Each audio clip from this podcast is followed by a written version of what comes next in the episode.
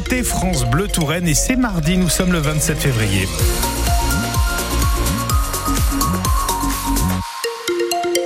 Météo pour aujourd'hui. Ciel couvert, mais un temps qui reste sec jusqu'à 11 degrés pour les températures maximales. On va revenir dans un point complet sur votre bulletin météo à la fin de votre journal de 8h. Marie-Ange Lescure, un médecin renvoyé en cour d'assises soupçonné d'avoir provoqué la mort d'un de ses patients. Oui, ce généraliste tourangeau a été mis en examen pour empoisonnement avec préméditation et abus de faiblesse. Ça s'est passé en 2020, quelques mois après le décès d'un homme. La justice, en fait, cherche à savoir si ce médecin a joué un rôle rôle actif dans la mort de ce patient octogénaire Boris Compin. Dans cette affaire, il y avait deux suspects qui se connaissaient peu, ce généraliste et une infirmière qui intervenait tous les jours chez l'octogénaire. Le vieil homme aurait demandé à chacun d'eux de l'euthanasier pour lui offrir une mort paisible chez lui. En octobre 2019, il plonge dans le coma mais il se réveille quelques minutes à l'hôpital Bretonneau, tout étonné de ne pas être mort. Cette remarque éveille les soupçons de l'équipe médicale. Peu après, l'autopsie laisse penser que le vieillard a été empoisonné par plusieurs médicaments. Le médecin assure qu'il n'a rien administré d'autre qu'un placebo à l'octogénaire, mais les enquêteurs sont perplexes. Interrogé par France Bleu juste après les interpellations, le procureur de la République semblait avoir beaucoup moins de doutes sur l'implication de l'infirmière. Pendant plusieurs semaines, elle aurait donné des médicaments à l'octogénaire sans ordonnance et sans que le médecin ne le sache. Son patient affaibli lui a offert des meubles, une télévision, sa cave à vin, des virements aussi, 180 000 euros de cadeaux au total.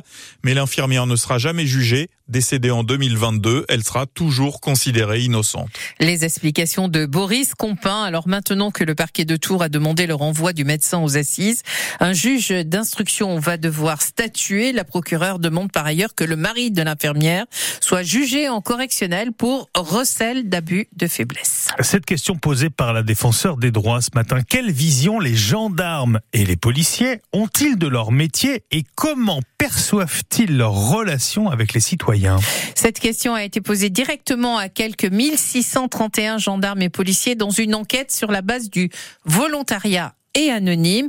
Et dans leur réponse, ce qui est notable, c'est qu'ils ont peu confiance dans le public et ils ont surtout une vision plutôt répressive de leur métier, Cécile Soulet.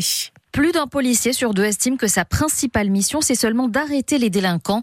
Une mission jugée même prioritaire, quitte pour une moitié d'entre eux à ne pas respecter la loi. Une majorité des gendarmes et des policiers trouvent par ailleurs qu'on ne peut pas faire confiance aux citoyens pour bien se comporter. L'enquête menée dans sept départements urbains et ruraux montre aussi qu'en très grande majorité, si les agents interrogés réprouvent l'usage de la force pour obtenir des aveux, 6 sur 10 souhaiteraient avoir plus de possibilités pour utiliser la force dans certains cas. Et c'est plus vrai pour les policiers que pour les gendarmes. Plus inattendu, l'efficacité des contrôles d'identité défendus par certains syndicats de policiers ne fait pas l'unanimité. C'est pourquoi dans ses recommandations, la défenseur des droits demande la mise en place d'un dispositif d'évaluation des contrôles d'identité. Claire Edon insiste également sur la nécessité de renforcer la formation initiale des policiers et gendarmes, en particulier sur les règles de déontologie, car certains fonctionnaires ne s'estiment pas suffisamment formés. Il est 8h04 sur France Bleu Touraine. C'était la journée de la la Touraine, justement, hier, au Salon de l'Agriculture. L'occasion pour quelques élus locaux de venir au contact des agriculteurs et d'échanger sur les raisons euh, de leur colère. Le sénateur euh, Horizon Vincent Louot, lui-même agriculteur, était sur place. Il en a profité pour combattre les arguments du président du RN venu au salon dimanche, Jordan Bardella, qui défend l'instauration d'un patriotisme économique agricole. La réponse du sénateur tourangeau Vincent Louot. La balance commerciale nette, donc avec les produits importés et exportés, est largement positive sur les secteurs laitiers, les secteurs des céréales. Donc aujourd'hui, il faut faire des choix très fermes, de savoir ce qu'on veut faire pour notre pays, savoir si on veut toujours exporter. Et je redis pour ceux qui voudraient fermer les frontières, attention, deux tiers du blé sont exportés, un tiers du lait est exporté sous, forme de produits élaborés. Il faut bien comprendre que si on ne nourrit pas aussi une partie du monde, il traversera la mer pour euh, venir parce qu'ils crèvent de faim dans leur pays. Donc il faut faire très attention avec des propositions qui sont un peu simplistes. Ce sont des sujets qui sont d'une extrême complexité et qui doivent être vus euh, avec euh, tout le recul nécessaire pour éviter d'avoir un remède qui est pire que le mal.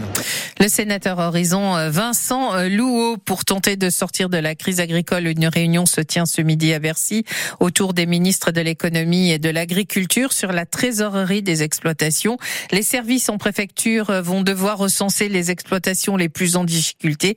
Et puis ensuite, l'État se portera garant de prêts à hauteur de 10 2 milliards d'euros à partir du 1er juillet. Mais en retour, le gouvernement demande aux banques et aux assurances de faire elles aussi des efforts. Gabriel Attal le Premier ministre est arrivé à son tour au salon de l'agriculture. Il pourra éventuellement passer par le stand de la région Centre-Val de Loire et une fois de plus, bien évidemment, la Touraine sera à l'honneur. Plus d'un mois de pluie en moins d'une semaine chez nous en Touraine. Oui, c'est Météo France qui donne ces chiffres. La dernière fois qu'il a plu autant sur cette période, c'était en 1960. À Montbazon, l'Indre a débordé. La passerelle piétonne qui passe au-dessus de la rivière est d'ailleurs inaccessible. À Cormery aussi, l'eau s'était dans le parc, des débordements qu'il faut relativiser puisque Vigicru classe toujours l'Indre et les autres rivières du département en vert. En France, six départements sont actuellement en vigilance orange pour crue selon le dernier bulletin dans le sud-ouest et dans le nord de la France.